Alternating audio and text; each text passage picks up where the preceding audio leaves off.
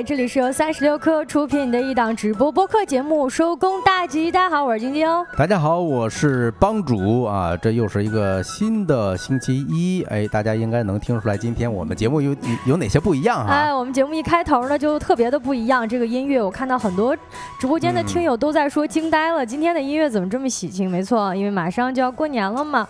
那临近农历新年呢，我们收工大吉也正式开启了许多的新年特别策划。从今天开始呢，一部分是年味儿里的商业，而另一部分今天吃点啥也会变成年夜饭，吃点啥。嗯，那在话题正式开始之前呢，先跟大家说一个，哎呀，这是鬼故事吧？是这个周日要上班啊，大家一定要记着，千万别忘了定闹铃啊啊！另外呢，算上算上今天啊，从今天开始，也就是说你这一周啊是要上六天班的。不过好在什么呢？就是这周六啊，他是不上班，哎，周天上班是吧？他中间还好歹能喘口气儿。嗯，不知道各位还记不记得，其实这周日是要补班的啊。嗯，对。今天看到都上了热搜了，很多人都应该都忘了，因为就不敢相信，其实很快下一周就要过年了，就要过年了。对啊，我们正式的假期呢，一般呢是二月十号到十七号，是吧？一共是八天。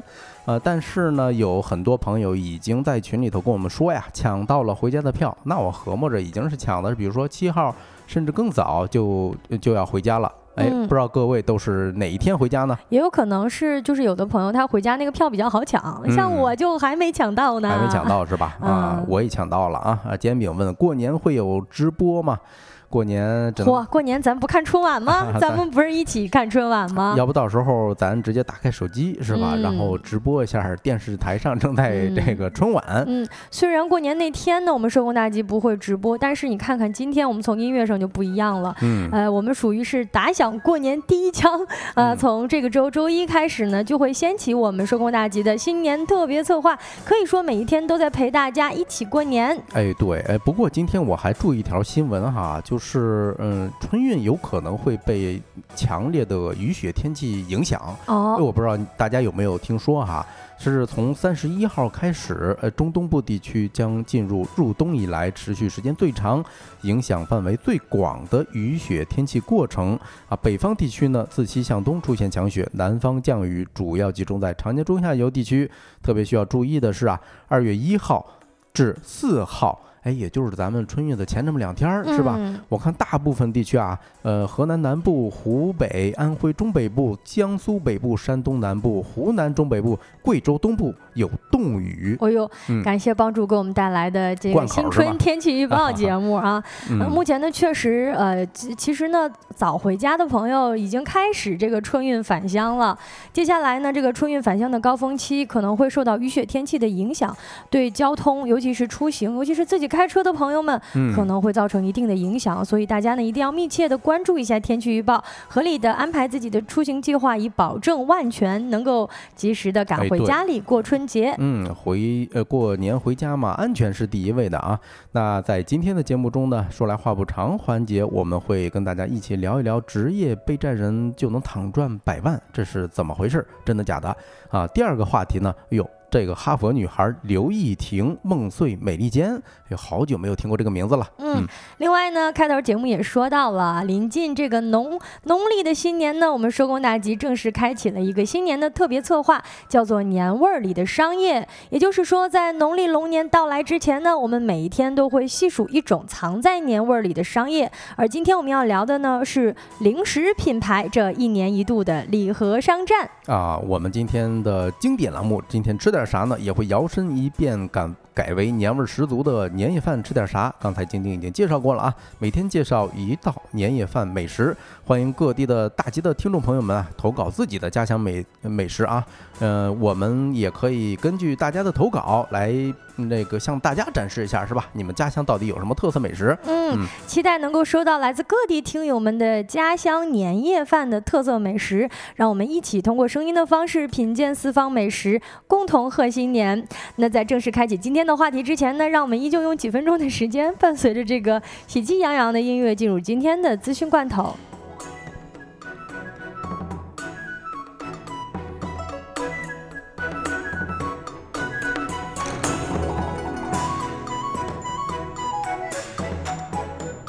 呃，其实我刚才有一瞬间突然想到，小宇宙的听友们一定会特别意外。我觉得我们应该是整个小宇宙上第一个开始畅想新春祝福的节目。我们是过年的吹哨人啊！啊，没错。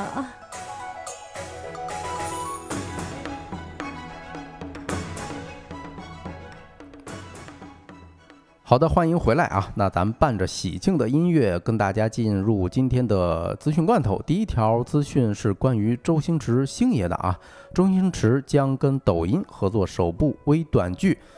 抖音今日宣布与周星驰达成独家的微短剧合作，双方将联合开发运营九五二七剧场首部微短剧《金珠玉叶》。第一季预计将于今年五月在抖音上线。周星驰表示，短剧是近年来科技创新和媒介创新的一个迅速发展的领域。这次和抖音的共同合作短剧剧场，希望可以给观众带去更多的欢乐。很期待这次的新尝试，大家多多捧场。哎，这次跟抖音的合作呢，周星驰是发起人的身份啊，共同联合优秀的青年创作者，基于周星驰导演作品的抖音账号，直接面向用户进行内容创作。熟悉星爷的这个小伙伴们都应该知道啊，他电影中的九五二七梗是出自哪里？哎，就是那个唐伯虎点秋香，周星驰扮演的这个唐伯虎，他的编号就是九五二七。呃，真的很难想象啊，这个曾经呢，大家总是诟病某短视频平台上三分钟说电影，嗯，没有想到那个最经典的。角色那个人，他居然要带着自己的新的项目跟新的影片，在这个某音上卷土重来了。各位过年的时候又有的看了。哎呦，不是过年，他第一季应该是在今年五月的时候上线，算是一个消息吧，可以期待一下。嗯，来看一下今天资讯罐头的第二条消息。呃，一方面呢，大家过年要去春运，而另一方面呢，这个。呃，过年的脚步呀，也不一定是往家走啊。携程的消息，新马泰与中国相互免签，春节出境游订单同比增长超十五倍。去哪儿呢？去新马泰旅游。三六氪获悉，一月二十八号呢，中泰正式签署了互免签证的协定。而消息公布之后呢，携程平台上泰国相关的关键词搜索热度环比前一天增长了超过七倍。春节期间呢，中国游客赴新马泰三国的旅游订单，截至目前增长了超过十五倍，而其中呢，赴新加坡、泰国旅游的订单同比增长了超十三倍，马来西亚则同比增长了超二十二倍。哎呦，刚才晶晶提新马泰三个字儿的时候啊，真是把我带到了九十年代啊！为什么呢？九十年代第一部流行去那儿旅游，这个出国潮啊，就是所谓的新马泰啊！哎，没想到有这，简直就是一个轮回啊！关键是现在是全全部都是签证互免了吗？哎，对。会儿还没有这么开放，没有这么方便。高，嗯，对的啊。那咱看下一条消息啊，是关于有支付宝集五福的，今日开启了，你抢到了吗？或者说你收集到了什么福呢？一月二十九号，支付宝集五福正式开启，用户可以上支付宝搜索“五福节”参与。今年除了集五福瓜分五亿以外，看短视频直播还能再分三亿红包。根据蚂蚁集团副总裁、支付宝 APP 事业部总经理李俊介绍，为了满足用户的消费和娱乐需求。二零二四五福节将横跨整个春节，全周期包括三个阶段。第一阶段为五福年货节，已经在一月十号启动了，上万商家在直播间开播，为消费者提供爆款年货。第二阶段为大家最熟悉的集五福，呃，于二十九日，也就是今天啊，正式开启。第三阶段是过年天天乐。将在大年初一推出。嗯，据了解呢，集五福活动是起始于二零一六年，拢共累计呃增加了这个七亿用户的参与。不过呢，关于这个互联网巨头们集五福的商战呀，或许我们的节目当中可能也会涉猎到，所以到时候呢，也可以在我们节目当中详细的展开来聊一聊。那接下来呢，来看一下今天资讯罐头的最后一条消息，小红书相关的呃上线了一个新的功能——风险地点举报专线。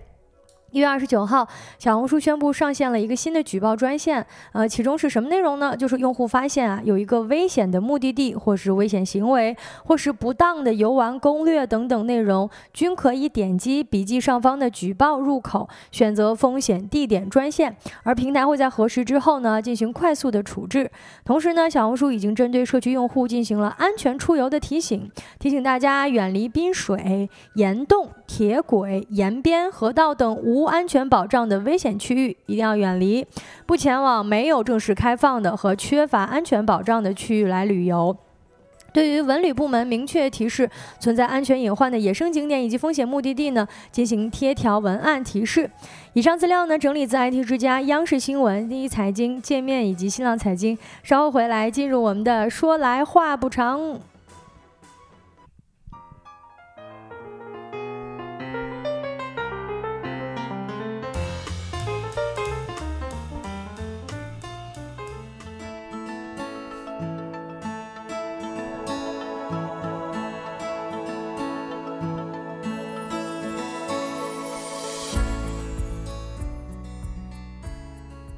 好的，欢迎回来啊！那咱就进正式进入今天的说来话不长环节。说来话不长，第一个话题是关于一个新的职业啊，打引号的职业啊，叫职业背债人，躺赚百万。我们看看到底是怎么回事啊？哦，反正就感觉这个职业背债人跟躺赚百万这两个事儿吧，它应该是的相互矛盾的啊。是，反正我听的时候也挺矛挺矛盾的啊。呃，有这么一种工作啊，白吃白喝，送房送车。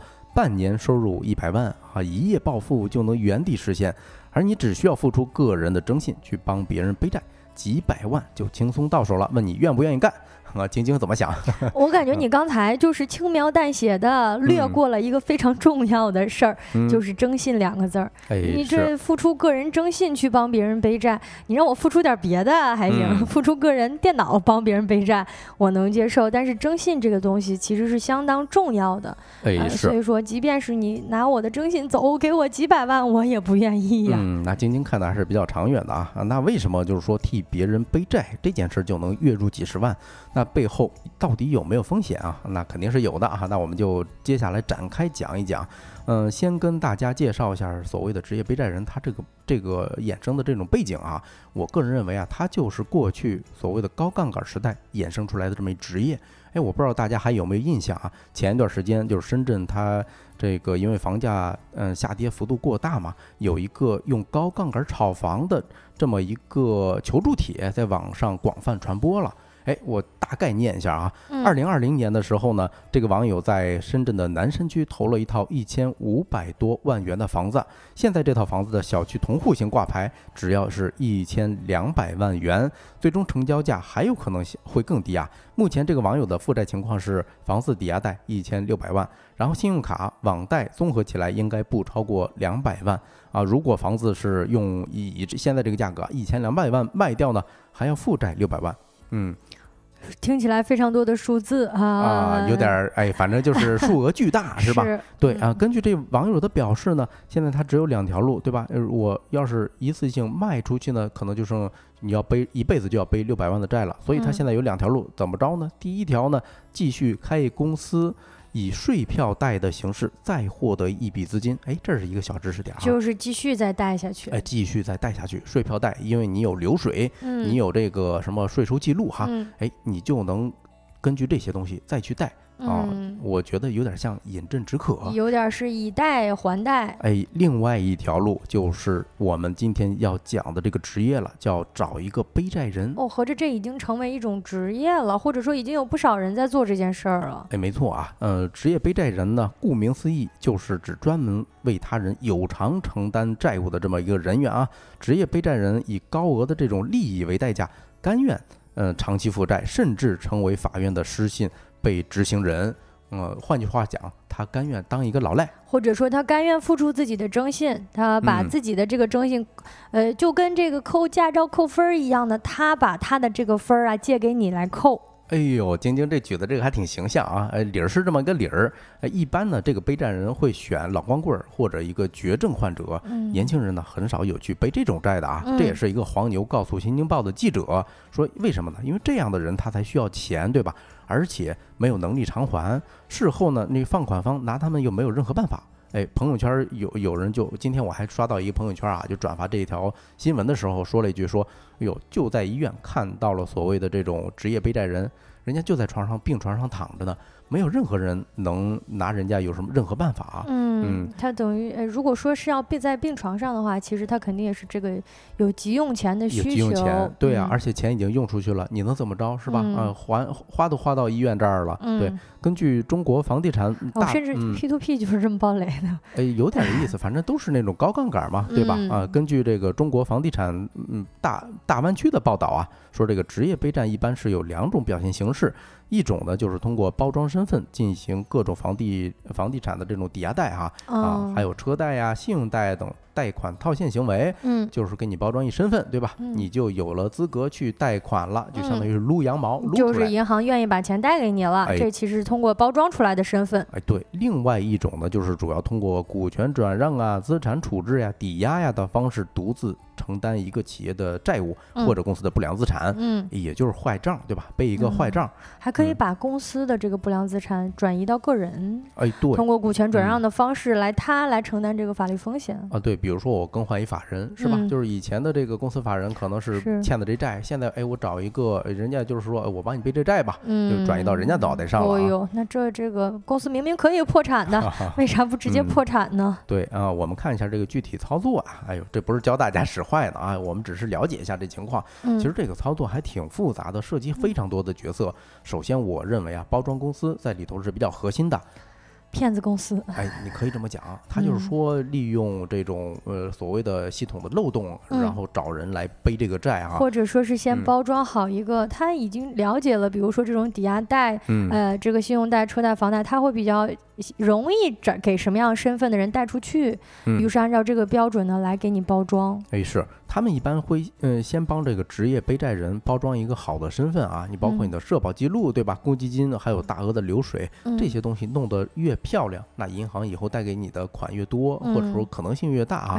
你比如说咱举个例子，以背这个房地产为例，呃，在养了一段时间征信后呢，他们就可以以正常的买家身份去接盘这个房子了，对吧？首付包装公司。那边呢，呃，先给，然后房源也是公司去找的啊。这个比较关键的环节就是说，包装公司呢把房源的评估价做得高，然后贷出来更多贷款。嗯，简单解释一下啊，假如说市面上一套七百万的这个房源，对吧？他直接通过某种方式把这个评估啊做到一千两百万元。嗯，哎，然后这个银行是根据一千两百万往外贷，对吧？嗯，比如贷个七成或八成。哦，这嗯，他也能贷出个八百多万。你减去七百万的话，还能多个一百多万的哦。嗯，这等于就是说，找到一个人之后呢，呃，即便是这个过户的房子，实际上也是用来套利的。对啊，那他只是说让呃这个这，其实他套完这个利呢，就是让一个人背上背上这种征信，然后其实这个利呢，他是不会还给呃贷款的这个机构的，比如说银行哈。嗯，对。呃，而且呢，中介跟这个业主一般会拟好一个协议，说首付款一到账，你马上过户。为什么呢？马上过户之后啊，就可以做这个抵押贷了。哦，这又是一笔钱哈。而且这个这个时候，这个原业主不就降低了损失，脱身出局了吗？对吧？哎，所以呢，这个锅最后落到了谁头上呢？就是所谓的背债人身上。嗯嗯，一般几个月或一年之后，突然这个所谓的包装公司就不管背债人了。嗯，那就落你头上吧。哦，产生断供，列入失信名单。对，所以这个房子人家也不在乎，即便最后成为法拍房了，嗯，公司也已经套完利了。这个这个人也好，或者说这个用来套利的这个工具房子也好，其实都跟人家不在乎了。哎，对呀，呃，在这些职业背债人来看啊，这种能轻松获利个几十万甚至上百万的机会，当然这个是中间的黄牛跟他们这么鼓吹的啊。嗯，靠这种自己一辈子你你很难攒到这些钱，对吧？相较于所谓的。这种征信呐，现金的吸引力肯定是更大。哎，我觉得或许还是说，对于咱们国人很多人来说，大家还是没有概念，就是说征信到底意味着什么。哎，对，嗯，其实征信更多的是对于咱们城市中产更有用，因为你比如说你在一个地方去贷款的时候，嗯，比如说买房买车，这时候就看征信了，对吧？但是很多啊，如果真的这个人他的生活都过不下去了，他就哎呦，何况买车买房呢？是，哎，有有可能人家是拿这笔钱先治病去了。嗯啊，因为其实征信这个概念呢，外国他们用的比较多，他们的这个呃计税呀，尤其是常常用信用卡这件事儿，但我们其实还是不太爱用信用卡的，说实话啊，所以说这个行为就呃中间有一个断档，那有有的人呢利用这个断档来去找到一些所谓的冤大头来去借这个钱。其实就是钻了一个信息差的空子吧。嗯，对，还有很多老百姓其实他是并没有办法上征信的，就是征信记录是没有的，因为一辈子可能没有进过银行，或者说没有一些信用卡呀之类的，所以他现在有支付宝就可以了。呃，支付宝是能够做到这一点啊，也是嗯，但是它跟银行是两个体系啊，这个是一个一个呃后话了啊。感兴趣朋友，咱可以随时在群里头交流。啊，用新京报的总结呢，就它这一整套流程是怎么回事？就是说你被忽。忽悠的这个躺赚百万，所谓的这种背债人身后啊，有专门为背债人包装身份身份的这种操作方式，还有这种中介公司，对吧？然后通过高评估的手段，高评估就是说把一个值七百万的房子，他评到一千两百万，嗯，购买房产，然后套贷款，是，哎，这时候再向银行申请这个什么装修贷啊、信用贷啊套现，最后把这一个人身上所有能贷的钱全都贷出来。哎，最后把一一所有的债务都留给所谓的背债人了。哦，我这怎么真的越听越生气呢？哎，是啊，哎，就觉得这个其实方方面面，这有点像诈骗了。对，所以这是是是薅社会主义羊毛。对，所以有人说嘛，说职业背债人其实是被比这个缅北诈骗更可怕的新型职业了。对，因为他真的在国内有，他就是个灰色地带吧？他没介绍清楚，你可能就被他骗了。对，他光跟你说你可以躺赚，然后什么都不用。哎，我也不拿你的一分。一毛，但实际上他拿你的这个征信，其实比拿你的一分一毛还可怕呢，让你直直接社会性死亡了。而且这个贷出来的钱也是数额巨大，对吧？你咱光说啊，缅北诈骗可能一个人他能诈的就是几十万，呃，或者上百万，这是属于一个。但是这种呢，一下给你贷出来大几百万，太可怕了，是吧？呃，所以刚才提到的一系列违规操作啊，数额是非常大的，但是能落到职业背债人手里有多少呢？还真不一定哈啊！你比如说背债人很多啊，都是刚才咱们提到的，冲着黄牛许诺的躺赚百万加入，对吧？嗯，呃，打个比方，哎，有一个中介在发朋友圈说，这个身背四百万的纯白户、花户都行，年龄呢二十五到四十五，说做什么做什么呢？做商品房，哎，一个月到手四十万，后期可以配大额企业。通过哎，通过这个空壳企业来去做这个相关的贷款，能贷到三百万到四百万。哎，对，咱看啊，贷这么这么些钱，人家能落多少呢？新京报提供了一个细节，说实际价值只有二百五十三万的这么一房子，对吧？被评估为五百五十万之后，最终从银行贷了三百五十七万，对吧？这三百五十七万，除了房主应该得的这些钱之外，中介从中抽了八十五万。嗯，哎，最后呢，呃，职业背债人他提到了一个李先生啊，只拿到了一万块钱。啊，就是说他们找到的这个人，嗯，其实就拿到了一万块钱，对，即便是贷出去了上百万，但是其中的房产中介、贷款中介，还有黄牛以及这些职业包装背债人的公司，其实都层层瓜分，层层瓜分。呃，最后为了一万块钱，其实背上了巨额的债务，征信也再也不能呃做很多事情了。哎，没错啊，而且在这个实际操作中呢，背债人往往是处于这种利益链的最底层的。啊，或者说就是一个工具人，是有的你都不一定能拿到被许诺的巨款。啊，有一个例子啊，也是《新京报》报道的，说四十五岁的郭郭郭先生吧，啊，在老家洛阳做这个短工，对吧？二二年的时候，有人介绍说，哎呦，可以帮你贷几十万，让你做生意。哎，这个郭先生呢，就多次到郑州去配合贷款，最终没有拿拿到一分钱。啊，比如说他做完车贷之后找中介要钱，中介说你等等，哎，然后中介在他名下过户了一套郑州的这么一个一百五十平的房子，还办了一个贷款啊，骗他呢，他没拿到钱。啊，办了贷款，这个款应该是这些中介都已经拿走了。其实最可恨的，其实就是工具人呢，他们专门找到这种专门做短工啊、零工啊这类的，就是比较社会阶层，其实比较底层，然后又很急着用钱，哎，就会上当受骗。结果骗完了之后呢，发现背上巨额的债务，然后其实等于就是诈骗，或者说进行贷款诈骗。哎，对，嗯，这个郭先生到最后警方传唤他的时候啊，才知道，哎，遇到了一个诈骗团伙。目前他名下有一百六十万的逾期贷款呢，那这些贷款都在他的名下，根本就还不起，对吧？嗯，其实很多这样人，他都根本就没有概念，说中介带着他啊，又到车车管所，或者又到房管所，或者买了一个房子，哎，你还觉得还挺好的呢，是不是？给我还买了个房子。但实际上呢，就是中间这个全部他说的跟实际上他办的事儿都是不一样的。对呀，啊，所以咱们刚才一上来就讲说，哎呦，职业背债人是比缅北诈骗更可怕的这么一个职业啊，呃，而且他们一般是找什么呢？老光棍或者绝症的一个患者，对吧？就特别像缅缅北这个诈骗园区对一个人的这种压榨啊。他为了不让背债人随便逃走，你背债人他的身份证啊、户口本、什么银行卡，所有关键信息都有可能是在所谓的黄牛或者中介手里，人家还有时候还会安排人手二十四小时贴身监视啊。啊，呃，有的呢还拿你这种信用信息去跑分儿，也就是另外一种这洗钱嘛，啊，违法的信用卡套现啊等等，嗯，把一个人榨干，是吧？嗯，啊，关键是主要针对的这类的人呢，其实都是一些，比如说什么单身的，呃。这个中老年男同志，对啊，或者是呢一些身处绝症的患者，嗯，包括我们直播间的阿布也说，有些还会专门去到医院找到一些绝症的公务员或者国企人员。为什么这样呢？因为这些人呢，他们的征信其实相对是好的，对，他们的工作身份也不需要再被包装，嗯，这样呢，他们就能够带更多的钱。而身处绝症呢，其实是一个急用钱的状况。哎，对，嗯，而且啊，一旦这个背呃背债人。他背上了巨额的财富，就是他还不了的财富的时候，他就极容易变成失信人，对吧？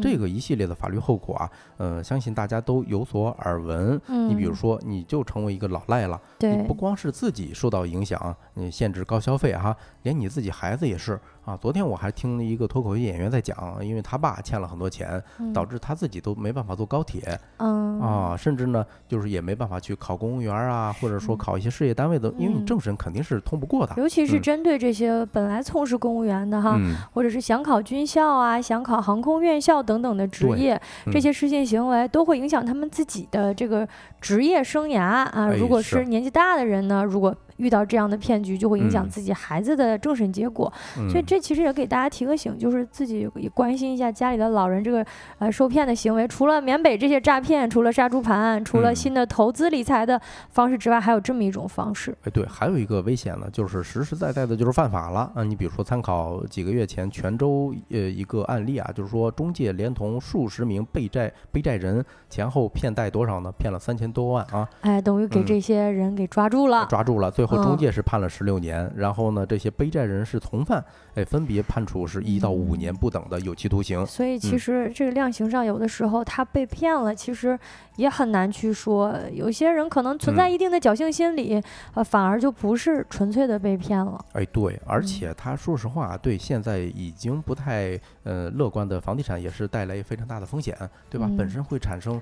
大量的暴雷这个这个坏账，哎，这是实实在。以前说实话，咱们中产如果踏踏实实工作，兴许这些是能扛过去的。嗯，但是这些已经身处呃边缘的这些人，他非常一定是还不上的。嗯嗯，他本来这辈子可能就不会去说买一套几百万上千万的房子。嗯嗯，所以这个本身就是他生活之外的一个附加上的东西。对，哎，结果被人利用了，这确实是非常危险的一个行为。哎，对，包括我今天在做选题的时候啊，在社交平台。还能看到不少人在找背债人，或者有一部分人直接留言说想当这个背债人呢，看得我真是后脊梁骨发毛啊！哈，尤其是到了年底，其实这事儿咱们要反复重申，真的就是大家呢，可能很多这个在外漂泊的人都想着有钱没钱回家过年，回家过年啊，还是最好兜里揣点钱。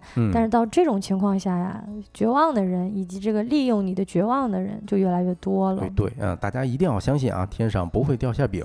那这个话题就跟大家聊到这儿，下一个话题跟大家聊一聊哈哈佛。女孩刘亦婷。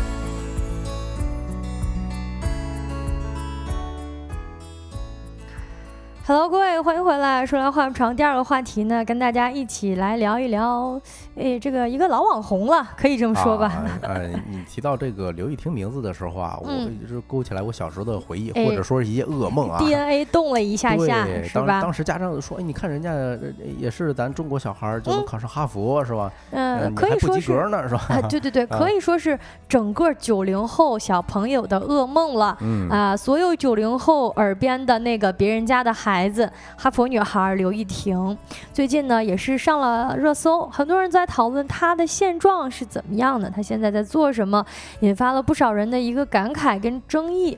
那这个当年在无数中国家长心目中的别人家的孩子，可能大概也怎么也想不到，自己在被中国网友们讨论多年之后，甚至我这个互联网都迭代了 n 次之后，二十年之后又以一个不同的方式再一次出名了。嗯，对，说起来刘亦婷，我印象中啊，她应该是呃川渝地区的一个女生哦，是吗？这你都记得啊？这里咱们也问一下直播间的各位朋友啊，大家有听说过刘亦婷是谁吗？知不知道她是谁？如果听过的打一个一，没有听过的打一个二，呃，做个小小的调研，呃，顺便。暴露一下咱们直播间啊年龄是吧？对，嗯，我我我是听肯定是听过啊，但是里头的这些情节我都已经不记得了，甚至我在怀疑我爸妈当时也没看这书。哎呦，啊，就直接跟我说，哎，你看人家有一个叫刘亦婷的呃这个姑娘多争气啊，是吧？你看看你啊，其实这书他们也没看啊。是，看到直播间的很多朋友好像就是各自一半儿，有一半儿听说过的，有一半儿没听说过的。但是龙腾四海呢，给出了一个关键的信息点，就是一九九九年。就知道，嗯，没错。为什么是那一年呢？因为刘亦婷本人就是在那一年考上了哈佛的。当年呢，他考上哈佛之后，有关于他的系列图书是在国内狂卖了上百万册，不夸张的说，也影响了不下千万人的人生以及家长们教育孩子时候的一个教育方法。呃，直播间公屏上放的这一幅图呢，就是哈佛女孩刘亦婷。呃，我觉得九零后每个人家里应该都有那么一本微微泛黄的这本童年噩梦。啊，包括不光是刘亦婷哈，我印象中当年还有挺火的是有一系列呃一本书是在斯坦福读这个工商管理硕士的。啊，他们写的哎，关于我是怎么考上公斯坦福的，嗯，那个时候真的很流行这类的书哈，嗯，不过就考上哈佛的中国学生当然很多了，但是我们好像提到哈佛女孩呢，很容易就联想到刘亦婷啊。那当初她之所以名气那么大呢，也是因为她呀，就是这个写作写这本书的作者啊，就是培养出哈佛女孩的母亲，她呢好像似乎的给出了大家一个可供效仿的一个方法。你看公屏上面这个图片写着“素质培养计时”，什么意思呢？就是他妈妈说呀，对于刘玉婷本人呢，是实行了一个素质教育的培养。哎，计时是啥呢？就是最后他这个成果是考上了哈佛大学，导致很多父母都相信，只要照着书里边的方法培养，那自己家孩子也有可能，哎，在高中的时候呢就特招上了哈佛。那一旦进入了哈佛这种最高学府，那接下来可不就是辉煌人生了吗？哎，可不是嘛，就是你说。说起来，这这本书，我就感觉人家二百六十万册，好像这辈子靠这一一系列书就能躺着了，是吧？啊，二百六十万，估计能挣不少版税的吧？是，而且我感觉好像那些年他妈妈，包括他本人，其实也接受了不少的采访。对，哎，不过说这个文字的呀，电视上的，总之就是在那个年代啊，真的是实实在在的，还网络都还没有的时候呢，真的网红。那你想，那口口相传的力量得有多大？对，如果是在今天新媒体时代，或者说短视频时代，哎呦，他们正。挣挣的可真是靠这一票，真是挣大了。哎，就直接就是卖课了呗，卖课了就 嗯，卖这个课就叫教你的培养哈佛孩子是吧？没错。那这个刘玉婷奇人呢，也跟大家介绍一下，当时那个时代背景呢，前面提到了一九九九年，这个千禧之交的中国呀，其实伴随着改革开放，大家对于新世纪到来的希望呢，是斗志满满的，也因此呢，对于教育理念发生了很大的转变。当时呢，开始流行这个词儿叫素质教育，什么意思呢？就是呃，不只是应试的素质教育，就是全面的培养孩子这个体育呀、艺术啊、音乐啊，方方面面咱都得抓起来，可以说是给孩子打鸡血一般的一种鸡娃式的教育，也就应运而生了。而刘玉婷呢，当时人的实际成果确实是如此哈。首先学习成绩很优秀，其次呢，人家确实是被哈佛全额奖学金给特招录取了，所以呢，一时之间他就成为了这个。那个年代鸡娃式教育的典范跟案例了。对，你看那时候咱们啊，尤其是小镇青年啊，或者说是小镇儿童，咱们上的都是所谓的应试教育啊，你天天就是背书，要不就是默写，是吧？嗯啊，他呢这打了一个反差，就直接搞了一个所谓的应试教育。刚才你提呃这个叫素质教育，刚才提素质教育的时候，我第一反应就是说。小时候想法就是素质教育不就是不上课吗？对，是吧？哎，而且我记得我们很小很小的时候，小学的时候，大家就在讨论说，咱这也不是素质教育啊，对呀，天天还是背书写作业，咋不素质教育呢？哎，你看人刘亦婷，哎，光明万丈，人生就考上了这个全世界最顶尖的学府哈佛，呃，所以呢，在那个年代，他的这个教学样本啊，啊，可谓是被营销跟吹得头头是道的。那也要提到这本书的作者，他母亲刘卫华。是一位有着丰富啊，是一位有着丰富教育经验的一个。编辑，哎呦，这对上了啊！嗯，人家是很会写书的啊，可以说他确实是对于刘玉婷进行了严格的早期教育以及长期的跟踪培养，而他的事迹呢，也是被广泛的传播，尤其是他的方法成为了一个叫做“哈佛女孩培养法”啊。那个时候呢，他母亲写两本书，一本叫《怎样鸡娃》，一本呢就是这本哈佛女孩刘玉婷的素质培养实录。呃，这些作品呢，在当时销量都是非常高的。不知道各位看过的朋友啊，还对？其中有没有什么印象深刻的片段以及教育方式呢？刚才打过一的朋友可以跟我们分享一下。不知道帮主对于这个书里边还有什么故事印象深刻吗？啊，其实我没有直接从书里头看到哈，呃，后面我也是前几年的时候看呼兰的脱口秀的时候，他突然提到这个哈佛女孩，就是说里头有一个抓冰的训练，是为什么呢？说让这孩子钻一个冰是为了锻炼他的注意力。虽然我没没明白啊，这玩意儿怎么锻炼注意力啊？但是他呃，护兰当时调侃就是说，哎呀，这个东北小孩不适用啊，因为我们东北小孩就从小抓这冰，确实啊，那冰化了我都没留意 是吧？怎么锻炼注意力啊？而且不让抓还硬抓呢，小是吧？小朋友真喜欢玩冰玩雪，确实是如此啊。啊，也给大家介绍一下这个著名的摸冰训练是什么。其实呢，这个里边除了他母亲写的这部分之外呢，刘玉婷本人从小到大还写日记，日记里边呢就会详细的记述她母亲对于她进行捏冰训练的一个经过，就是说啊，呃，家长要让孩子手里捏着冰一动不动。嗯，他记这个日记呢，上面就说了，说第一分钟呢感觉还可以，第二分钟啊开始刺骨的疼。啊，然后呢，他就拿起一个书来看，转移自己的注意力。第三分钟呢，骨头疼得钻心，于是他干嘛呢？大声读手里拿着的这本书。到了第四分钟，骨头都要被冻僵、冻裂了，但是他呢，使劲的咬住嘴唇，不让手觉得疼 啊，开始咬嘴，让嘴觉得疼。注意力是吧？是一直到第八分钟，手就完全麻木了。哎，似乎呢，这个摸冰训练就以一种呃锻炼孩子韧性、锻炼孩子能坚持、锻炼孩子能。专注的一个方式，哎，起到了作用，让他最后考上了哈佛。哎，这个完全是一个怎么说呢？就是特别像新媒体时代啊！我找一个点儿，这个点儿你看起来就是奇特，所以它才能传播的久远，对吧？对，你说它有用吗？我我觉得很够呛啊！就你完全无法论证这件事儿，这个训练跟他最后考上那个之间的任何逻辑关联。但你说他是不是之前呃干了这事儿呢？他确实摸了冰，对啊，最后考没考上呢？呃，确实考上了，好像他用这种诡异的方式，毫无逻辑的这种相关性的方式把它硬关联。连在了一起，所以当时呢，有很多家长啊啊带回去，都真的让自己家小孩捏冰锻炼意志力。比如说，你看这个护栏，他可能在小的时候就被家长这个素质教育过啊。对，你是刚才说这个所谓的毫不相关的这种事儿，让我想起来前一段一个热搜啊，就是说。呃，是科学实验调查，一个人如果每周出去吃两次饭，那他死亡的概率是要大大提升的。哦，是吧？是因因为很容易被车撞死呀，是吧？哦，那你这么说，完全不是不是因为健康啊，是是因为说在路上容易被交通啊出交通意外，嗯啊，所以他到底是怎么上的哈佛？晶晶可以给我们介绍一下。嗯，呃，虽然书里面说了进行了多种的训练，最后让他上了哈佛，但实际上呢，如今呢，很多网友已经扒出来，当年刘玉婷能够上哈。佛呢，其实是吃透了一个申请留学的这个信息差。嗯，哎，其实人家常春藤学校啊，尤其是像什么哈佛呀、斯坦福啊这样的学校，其实呢，人家根本没有咱们想象的考清华、考北大一样那么在意成绩，那么在意考试的成绩。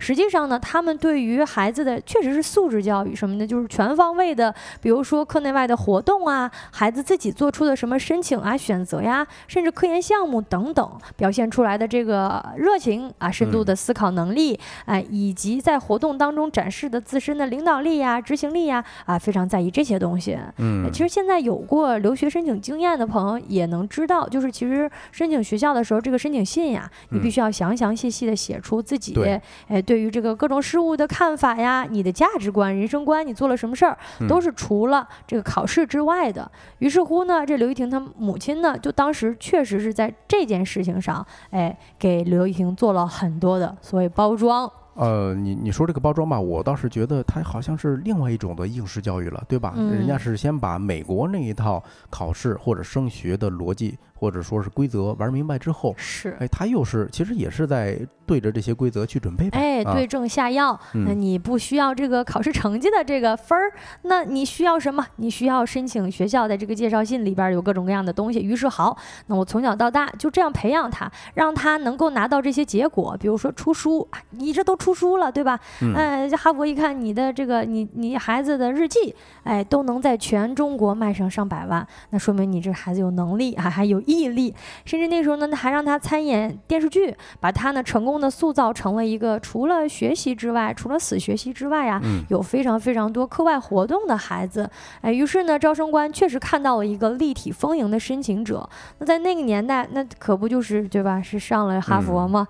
所以人生呢就被托举到了一个新的高度，在这个高度之上呢，又再一次的正向循环了。哎，他再重新讲一遍他自己的故事。对啊，你看咱评论区的 Selina 说啊。巧了，正在写这个申请文书呢啊！这说明你看到以前啊，搁在九十年代的时候或者两千年前后。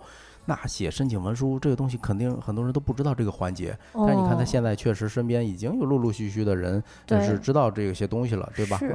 而且尤其是现在做申请文书工作的人，有过留学咨询的朋友就知道，其实你那介绍信最重要的就是这个。对。但是为什么说这个年代哈上上哈佛难了呢？因为大家都发现了。对，就是 在同一起跑线上了啊。嗯。但是在九十年代的时候呢，这刘玉婷她母亲呢就早早的发现常春藤是。是这一套的，于是这么着培养刘玉婷，但他书里边可没这么写。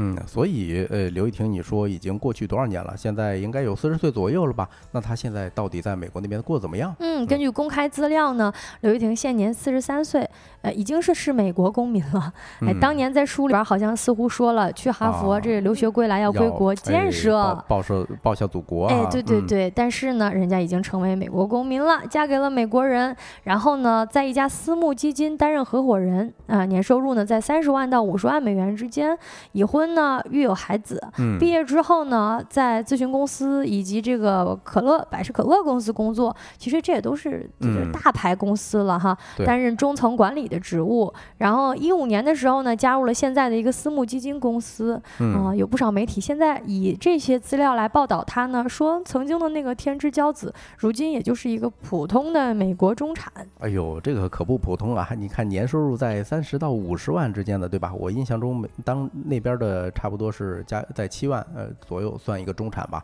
那人家是一个人顶两三个家庭，呃，说实话，我觉得啊，这份履历已经挺漂亮了。你说他是一个美国中产，普通美国中产呢，可能有点标题党了，对吧？确实是，人家这毕竟人家也是私募基金公司的老板了，呃，说中产确实是够不上了，但是说他确实没有成为再继继续成为世界首富或者天之骄子呢，这个确实如此。对，那为什么最近人们对于这个过气的人？物又重新感兴趣了呢，嗯，其实我也看一下我们直播间公屏上，呃，龙腾四海提到了另外一个人物，就是曾经也是作为天才考生上了哈佛的，叫做邵逸波，他是在一九九一年的时候考上的，对，然后创业呢做了易趣，后来是创办了经纬中国，嗯，这个是咱们呃创投圈领域里头啊实实在在的一个呃。成名已久的一个大佬了哈，呃，因为大家也了解经纬中国这家机构呢，它在移动互联网时代是做出了非常了不得的一些业绩的啊，背后的这个创始人就是邵一波，嗯嗯嗯，回过头来说，为什么现在现如今大家又开始讨论这个人物，甚至说不过是个美国中产啊，如此平平，其实背后呢也暴露出来社会的心态已经发生了巨大的变化。三联最近的一篇文章呢，也深度的谈了谈哈佛女孩刘玉婷。啊，如今为何再次被讨论？他认为呢，这个经济上升期的那种狂热的成功学，也就是说世纪之交的那一套成功学的叙事方式开始退潮了。而刘玉婷呢，作为当年成功榜样的明星级学霸网红，也是时候要重新接受审视了。啊，重新再看一看，发现你不过如此哈。嗯，其实咱们嗯媒体呀，这边媒体的评价对他来说只是在收入上，我理解哈，在收入上的评价。但是前前几前一段时间，其实我看到一句话，觉得特别有道理，想分享给大家，就是说教育它只能决定一个人的下限，而不能提升一个人的上限啊。嗯，你说为什么现在很多网红学历一般，但是人家赚钱的天分是非常非常强的？如如果你要是说放在这个角度讲的话，哎，你好像觉得人家刘玉婷。上哈佛白上了，但我觉得不一定。如果是让我上一次哈佛，我还是愿意的。是啊，呃，回过头来说，就是这个现在呀，上不上哈佛，似乎都没有那么重要了。呃，对于大家来说，尤其是对于现在的学生来说，大家就会发现，其实以前的那种成功学也好啊，啊，那种无论是所谓的成功，到底是赚钱还是上哈佛，但所谓的通通的这些成功，学历也好，财富也好，社会地位也好，都已经变得让大家重新审视它，变得彻底祛魅了起来。所以这种社会心态就导致从前的中国人非常努力做的很多事情，无论是考哈佛，还是赚大钱，啊，还是呢这个。呃，走仕途当官，其实呢，都是一种当年的那个上进心。但现在呢，整个社会这种大的心态，比如说躺平也好啊，比如说重新审视一下那些外部的成功，发现似乎没有意义。甚至呢，大家觉得我可以奋斗，但是我奋斗，呃，上了哈佛又如何呢？上了哈佛，我能成为谁呢？也许我不一定过得快乐哈，也许我有了那么多钱不一定开心。所以奋斗之前呢，你先得解释，告诉我我这个奋斗为了什么？呃，为了哈佛也好，那最后我们也想问哈佛，然后呢？哈佛，然后你你能成为谁呢？其实早已经不是二十年前的那种大家都愿意努力，甚至这个委屈自己过着苦日子，最后努力。啊，现在呢，大家的这个物质生活都富足了，就会发现选择其实非常多。对，嗯，这个是比较关键的点哈，晶晶说到一个比较关键的点，就是大家也比较尊重啊。现在任何人做任何样的选择，我们都是觉得哎很平常，可以是吧？包括我们现在身边的呃同龄人也在想说，以后我有孩子，我要不要激他？哎，家长一想，我自己都激不了自己，那我激什么娃呀，是吧？啊，都已经选择了所谓的一种这个爱咋咋地的这么一种心态了。嗯，或者说呢，其实整个社会形势也已经变了。在这个时代呢，你常常会发现一个一个一个最本质的，或者说最令人刺痛的真相，就是你即便再卷，你卷到极致，拼尽全力，似乎人生尽头呢也就那样。啊，曾经的偶像呢，现在看来是一个美国中产。那这种预期的落差感呢，就会让大家产生一种强烈的无意义感，就是努力做某件事情，它值得吗？啊，最后我苦读了数十年，哎，我手里握着冰，骨头都刺痛了，为的就是这个吗？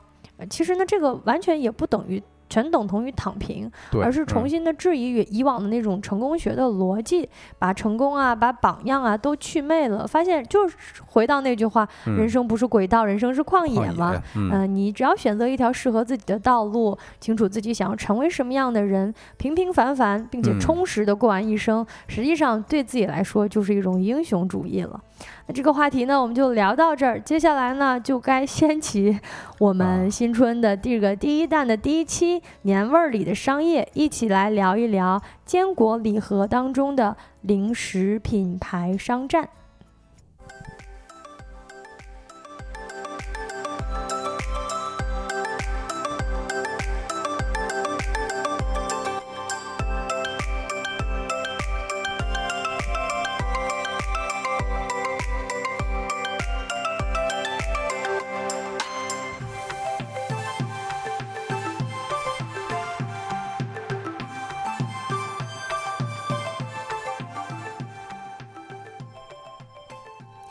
Hello，各位，欢迎回来。呃，伴着这个准备年货或者是逛大卖场的时候会听到的音乐啊，一起来聊一聊逛大卖场的时候要买的东西啊。新春佳节一到呢，这个很多人都开始置办年货了，对吧？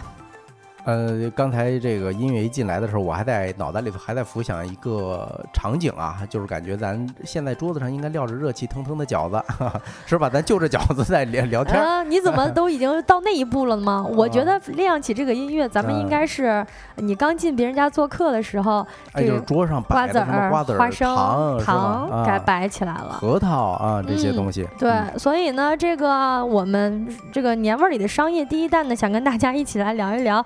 置办年货的时候，很重要的一个主角，就是我们刚才提到的这个花生啊、瓜子儿啊这些年货。嗯，现在呢，这个置办年货呀，确实不同以往了。咱们不用赶集了啊，不用呢家家户户一起去这个大卖场里买了，好像呢形成了一种线上的赛博年货节。于是呢，这个最后一个。一年到头的线上大促，也就是春节，成为了零食品牌的必争之地。而其中啊，休闲零食最重要的，那你说你去别人家做客，你肯定不是啃鸭脖，对，你得吃点这个坚果，嗯啊，所以今天呢，在节目当中跟大家一起来聊一聊坚果赛道目前这个战况几何呀？嗯，先问大家一个问题啊，过年的时候会买坚果吗？呃，我先说吧，啊，我从小到大都没有在这，我们家都没在这上面花过钱啊，因为我们有个家人是炒瓜子儿的。所以一到这个逢年过节的时候，家里头这些东西永远吃不完，包括花生啊、什么瓜子儿啊之类的，呃，这些我我反正是没有没有买过啊。哦，是吧？嗯。但是家里肯定要备，对吧？对。哎，你这有点凡尔赛了，就是 虽然不用买，但是其实家里有。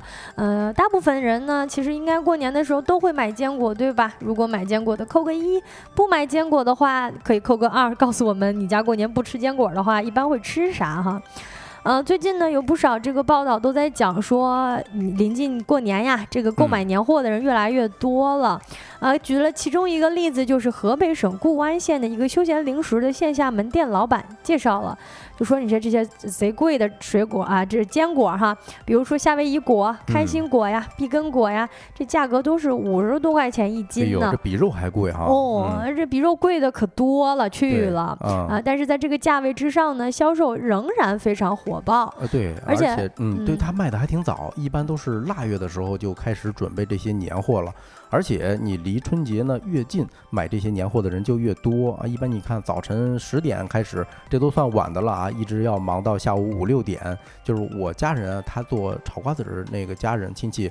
他们一大早每天都是五六点，然后带着两三个工人就开始，整个市场就热闹起来了。可以说，这这一年到头啊，销售干果的、炒货的，其实旺季呢就等着这个腊月，一直到过年了。对，甚至到过年当天啊，有些呢都会忙碌到这个过年三十当天的下午五六点，因为你确实是家里常吃这个。嗯，其实水果都有限，但是嗑瓜子儿啊，吃些花生啊，这个都是从从小的时候。养成的一个习惯，那目前呢？你看线上跟商超里啊，坚果大礼包也卷起来了。不仅的包装精美，里边还有多种的这个坚果口味，适合你春节拜亲访友的时候带着一份大礼包。哎，是啊，有有，我印象中以前还吃过那个它有点奶香味儿的一种果。啊，它明明是那个类似于松果之类的，但是它吃出来是奶香味儿。我也不知道是用什么香精炒出来的，但是它确实很好吃。就是夏威夷果哦，夏威夷果本来就是奶香味儿，它不用那什么，它就是。那原来天然的。对，都是一些很优质的植物脂肪、植物蛋白哈。京东超市呢，在曾经也发布过一份年货中国的系列报告，在三十万精华帖里的年货选购指南当中，统计显示，网友们对于年货品类的讨论当中，讨论坚果呼声最高，在走亲访友的选项里面呢，五成以上都会选择坚果大礼包。而在这个节日的喜庆跟团聚背后呢，那些关于坚果的品牌也纷纷打响了今年春节的战役。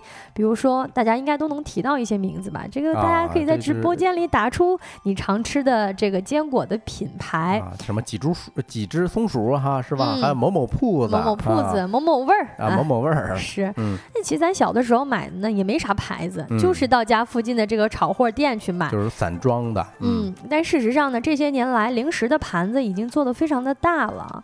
可以明确的是呢，休闲零食确实是一个万亿级的超级赛道。那在休闲零食下细分呢，可以看到，比如说各种各样的零食选择。嗯，艾媒咨询的数据显示，二一年的时候呢，休闲食品行业的市场规模就是一点二万亿了。呃，当时预计二三年会突破一点三万亿，而这个赛道之下呢，比如说旺旺大礼包，这是过年时候吃的零食。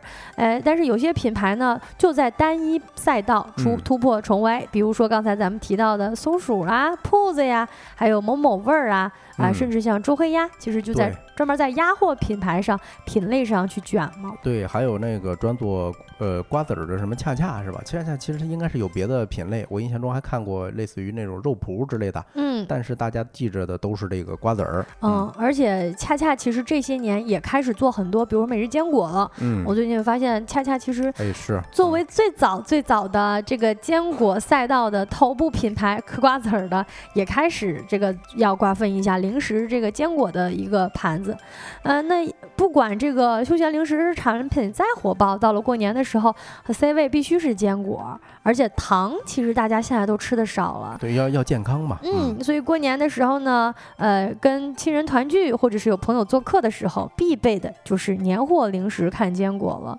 呃，为什么会这样呢？呃，第一点。过年吃坚果已经在国人的 DNA 里刻上了。嗯，说坚果好像很洋气哈，咱就说过年嗑瓜子儿。哎，嗑瓜子儿这件事儿呢，确实真的印在中国人的 DNA 里，从南到北。对，哎。甚至有那个瓜子牙是吧？就是那个牙上豁了一个口，就是呃一嗑瓜子嗑的太多了啊。对，那过年的时候跟朋友一块儿啊，跟亲戚一块儿嗑瓜子儿啊，吃花生，这个花生叫好事发生，那其实都是过年的年货标配。而如今呢，随着物流啊、保鲜技术的提升，其实坚果的产品呢，也在这个包装上不断的升级迭代啊。然后根据不同年龄、不同消费场景以及不同理念的坚果产品，也都层出不。穷，呃，九零后的年轻人们可能没那么喜欢瓜子儿，那可以吃吃，比如说刚才提到的碧根果呀，嗯，啊，奶香味儿的这个夏威夷果、夏威夷果、开心果呀等等，这些其实就比较贵的坚果了。对，你看豆浆油条说啊，春晚结束第一件事儿就得扫瓜子儿。哎，我相信这很多家里头孩子都有这个噩梦，是吧？呃，明明已经很想出去放鞭炮啊，或者跟小朋友跑着玩呢，结果被家长摁下来，你先把东西给我收了啊。呃，扫地。嗯，这个形容的特别细节，可以说整个这这个正月初几，嗯，每天都要干的一件事就是扫瓜子皮儿。对啊，而且我觉得现在很不一样一点，就是为什么年货零食里头非常看重坚果，是因为现在咱们啊。呃，以前说是吃饱吃好，对吧？现在有一个消费的因素叫做月己或者说利己这么一个需求的这个转变哈。你坚果本身它就自带一些健康的属性，呃，所以很多呃这个老年人或者说上一点岁数他哟吃这个每天一把坚果是吧？有助于长寿啊。所以呢，消费的主场景也不光是这个春节元旦了，甚至能够延长到一整年。嗯嗯，也是随着大家的生活水平越来越提高了，曾。曾经的奢侈品已经成为了寻常小吃。那在健康饮食的这个浪潮之下呢，糖这钱咱省了，但是高级的坚果咱可以多买一买。对，嗯，我确实这几年发现明显的就是过年准备糖啊，你摆上好几个月你都吃不完。嗯，但是确实坚果零食呢，无论是在对消费者的心智影响上，还是年货节的筹备上，以及这些新年礼盒的包装上，都不停的内卷，然后成为了这个年货节。首选的 C 位，也是我们谈到年味儿里的商业第一个想要聊一聊的话题。因为市场在不停的给正反馈嘛，对，而且它给了这正正反馈呢，就催生出一个新的这么一个决斗场了，对吧？你比如说咱们说的，哎，某某味儿是吧？几只松鼠，还有某某铺子，它这种头部的混合零食品牌打的是非常难解难分的。呃，现在有什么旺旺啊、乐事啊，也等着入局分羹，抢占大家的注意力。呃，还有很多不断涌现的新势力。呃，因为咱们一级市场这个资本力量在这放着呢，是吧？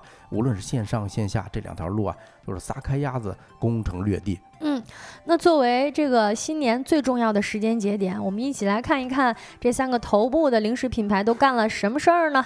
这一场仗都打在哪儿呢？啊，首先来聊一聊这个三只松鼠吧。三只松鼠呢，其实每年都非常在意元旦、春节，尤其是春运的这个流量入口。为了实现节日礼盒的投放呢，在线上也宣传，在线下呢，这个高铁站也好，呃，甚至这个一线城市的各种流。流量入口都有，都在线下搞一个推广跟投放。呃，另外在今年呢，这个早早的甚至都售罄了啊。二四年依旧抓住了消费者备年货的一个关键点，在一月十号就发布了公告函，其中显示其分销的全线的这个标品礼盒都给售罄了。哎，是我我听说这个百草味儿也做的非常凶啊，它比如说上新的什么年的味道啊，还有坚果有礼啊等等，还有一个量贩罐装的这坚果三个系列，呃，也是正式开启了二四年的一个年货节。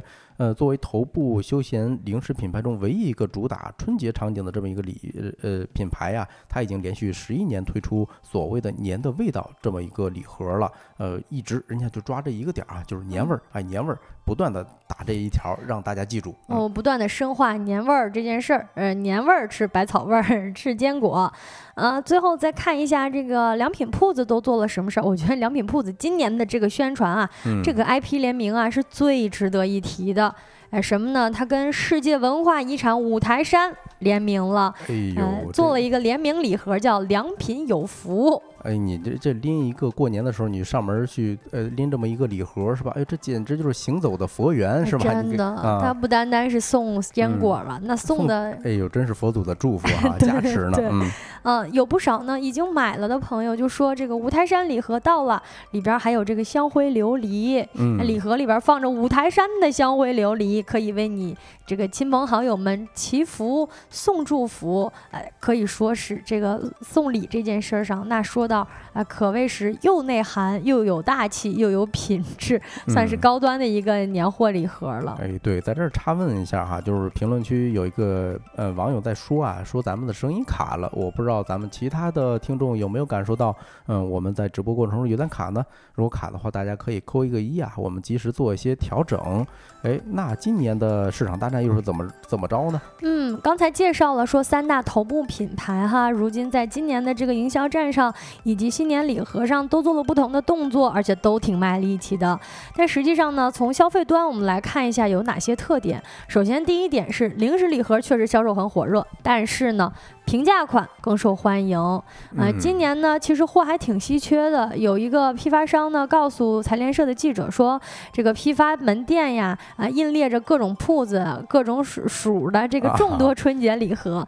但是今年呢，很多家的这个零食厂商都执行了一个平价策略，甚至呢，从这个销线线下的这个购买卖场上也能看得出来，就是价格比较高的这个三百多元、两百多元的售卖并不很好，呃。其实呢，有一个商场的工作人员就告诉记者，其中呢，这个某草味儿的品牌的这个九十九元的礼盒是卖的最好的。为什么？因为它性价比最高。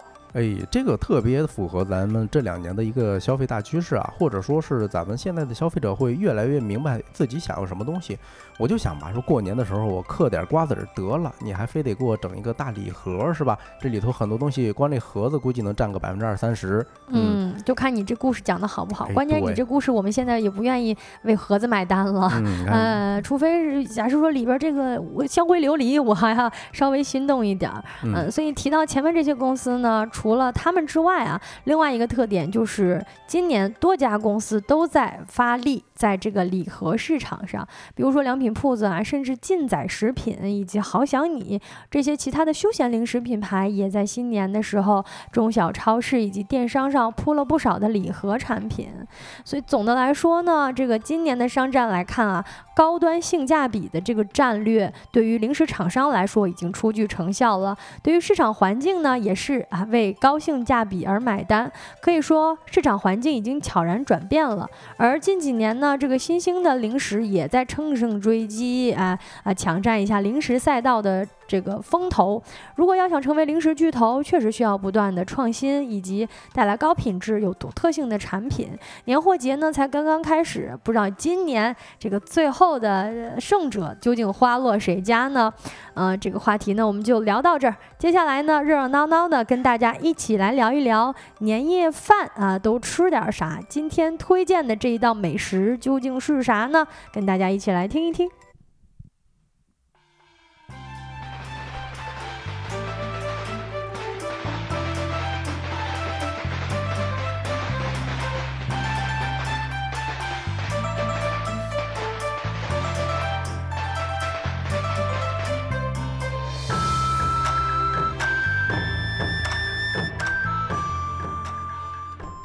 好的，欢迎回来啊！我看前面有两个新朋友，应该是文字说为啥不露面儿？是为了开车的时候听吗？对的，你可以把我们当成一个电台啊！大家尤其是在开车的时候一定要注意安全。嗯，你你甚至把我们的这个屏幕啊熄掉，它也是不断在出声的啊。呃，然后我们的老听众蒲公子也回了一下，帮我们解释了一下，你大家可以把我们理解成一个电台啊。嗯，然后蚊子在问哈佛女孩刘玉婷是聊完了吗？确实已经聊完了。对，不过没关系，可以在小宇宙听到我们的回放。我们是这个把它掰开了揉碎了，聊了不少关于哈佛女孩刘玉婷的事儿。对，那我们就正式进入年夜饭吃点啥啊？这个环节，我相信大家都已经饿了。那我们就只速战速决，直接揭晓答案。今天给大家介绍的这一道年夜菜叫吉祥福袋。嗯哦，哎，这道菜确实是很好的一个开门红的一道菜来介绍它。第一，寓意好；第二，对。长得好看，哎，没错。第三呢，其实我之前有研究过这个菜啊，据说被评为有手就会做。哎，是啊，啊，等会儿我们一介绍，大家就明白了。嗯，甚至你听一遍，你就能记住这到底该怎么做了啊。也是说，呃，哎，这个吉祥福袋我查的时候好像名字还挺多，是，比如说叫什么如意福袋的，也可以这么叫，或者说什么水晶福袋的。嗯，你因为看咱们这张图啊，就是表面晶莹剔透的。非常好看，对吧？你甚至一眼都能看出来里头有什么红色、黄色、绿色啊，这些东西非常非常的喜庆。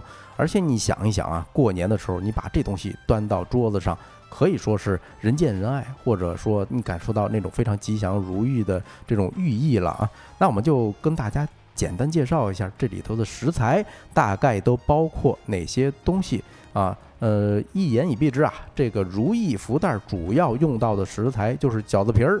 虾仁儿、玉米粒儿、胡萝卜、青豆、黄瓜，嗯，或者可以说。你里边想包什么你爱吃的东西都可以，嗯，但是我记得好，就是之前首先你咱们这个摆盘儿能看得出来啊，就是这个摆的相当之吉祥，看起来好看，而且呢里边装的东西晶莹剔透的，什么颜色都有，对，所以它就更适合这种寓意了啊。过年的时候往桌上一摆，那面子是挣得够够的。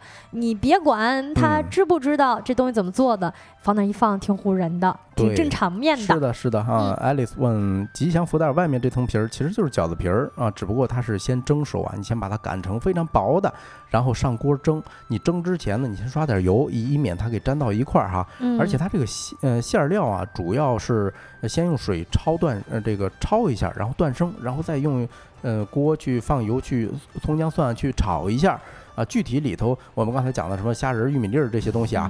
你就看着一张图，哎，你觉得里头是啥，你就放啥就行，哎啊，或者说你喜欢吃啥，你放啥就行，对吧？你也不见得非得放胡萝卜，如果不喜欢吃胡萝卜，你放点这个火腿啊，是吧？山药啊，其实都行。哎，对，最最重要的这个问题就是解决它好看，嗯嗯，而且呢寓意又好，这个大家年夜饭啊，嗯，呃，我觉得各位朋友都可以学了这道菜之后回到家里，哎，跟这个自己的家长回家过年的时候说，我可以贡献一。一道菜，对，你看刘同说呀，放点松仁更好吃啊，包起来叫福袋，不包呢就叫金玉满堂。安丽还说想放点旺仔牛奶跟可口可乐，你可以试一下，是吧？比如说你腌好的这用可乐腌好的鸡胸肉，哎，你剁成泥儿，你试一试，应该不错啊。嗯，那就直接跟大家说步骤吧。呃，最重要的一个就是虾仁儿，对吧？如果你要是用虾的话，你把它去壳，然后切丁，里头再撒一些这个底味儿，你调点什么呢？胡椒粉啊。啊，什么盐呐就可以了啊。另外呢，就是这个饺子皮了。刚才有朋友问这到底是什么东西，对吧？你就把它擀一擀，擀成薄一点的啊，或者说你把它呃放一张刷点油，放一张刷点油，八张一起擀。为什么要八张啊？好听呗，是吧？求财呢啊，有这说法哈。做的时候咱们就讲究一个吉利跟吉祥，哎是啊。而且呢，值得一提的是，我感觉哈，如果纯放饺子皮，有可能这个透明度不够。嗯啊，如果大家觉得在意它透明的这个晶莹剔透的感觉，也许可以尝试一下烧麦皮儿。哎对，或者说你抓一把那个什么糯米粉，嗯，也能擀薄一点哈。啊呃，下一步呢就是上锅蒸了。嗯，那很简单，就是放点清水呗。呗。啊，呃，这个饺子皮就蒸个八分钟就 OK 了。你蒸面皮的时候，你就可以用来做，这时间就可以调馅儿。啊，这馅儿呢，就刚才咱们也说了，这些生菜，这些生的菜你先焯一下，把它焯个呃半熟吧。哎，然后还有一个东西啊，就是这个小葱。哎，你看它用什么拴住的呢？是用这小葱把这个口给封住的。哎，所以这小葱焯一下之后，它的韧性会更高，就不会像生的这种葱一样容易哎一缠就给断了啊。嗯嗯，刘同出了个好主意，可以用泰国那个春卷皮儿去。哎呦，确实那春卷皮儿，第一它不易破，第二它晶莹剔透的。哎，是啊。然后咱们刚才不是说焯了一些这青菜吗？你青菜下锅用什么葱姜蒜爆一下，爆出香，然后下虾仁儿。虾仁不一不一定非得放太早哈，虾仁这东西一放就熟。哎，下一个就更简单了，你取一片蒸熟的面皮儿，再加上适量的馅料，哎，收口成一个袋子，就是福袋的这种形状，用咱们的小葱给扎起来啊。哎，这儿就有三个特别嗯需要注意的一个小点儿。首先呢，面皮儿的部分你可以用现成的饺子皮，这样更方便，对吧？你也可以用所谓的这个豆皮。那比如说咱们吃那京酱肉丝的时候，用的那个豆皮或者千张是吧？甚至这种油豆腐，就跟那个关东煮一模一样了。关东煮里头放的这种福袋，不就是那油豆腐做的吗？哎，第二个呢，就是馅儿的部分，可以根据喜好来说。咱们刚才也提了一下啊，你可以放猪肉、什么牛肉，哎，也不一定非得是虾仁儿啊。啊，还有呢，馅儿是炒熟的，大家有没有还有没有印象呢？面皮也是蒸熟的，嗯，所以这俩东西你一包一缠，马上就能上桌了啊，而且还不占用，到时候爸爸妈妈做饭的灶台，哎，这蒸好了直接就能端上盘儿了，然后直接就可以把它吃了哈。